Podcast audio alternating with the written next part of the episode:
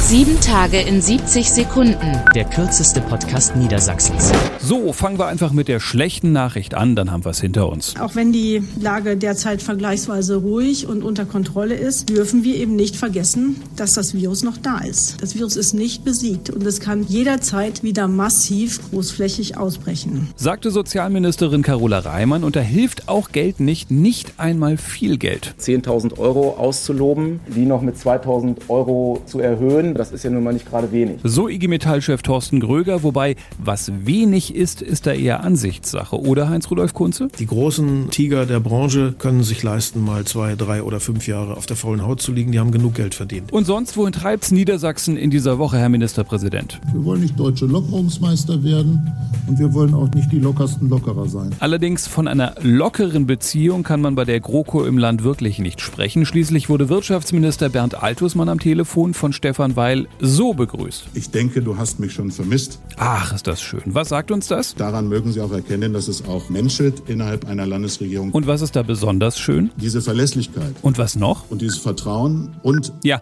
danke, jetzt ist mal gut. Sieben Tage in 70 Sekunden. Mehr Infos auf www.rundblick-niedersachsen.de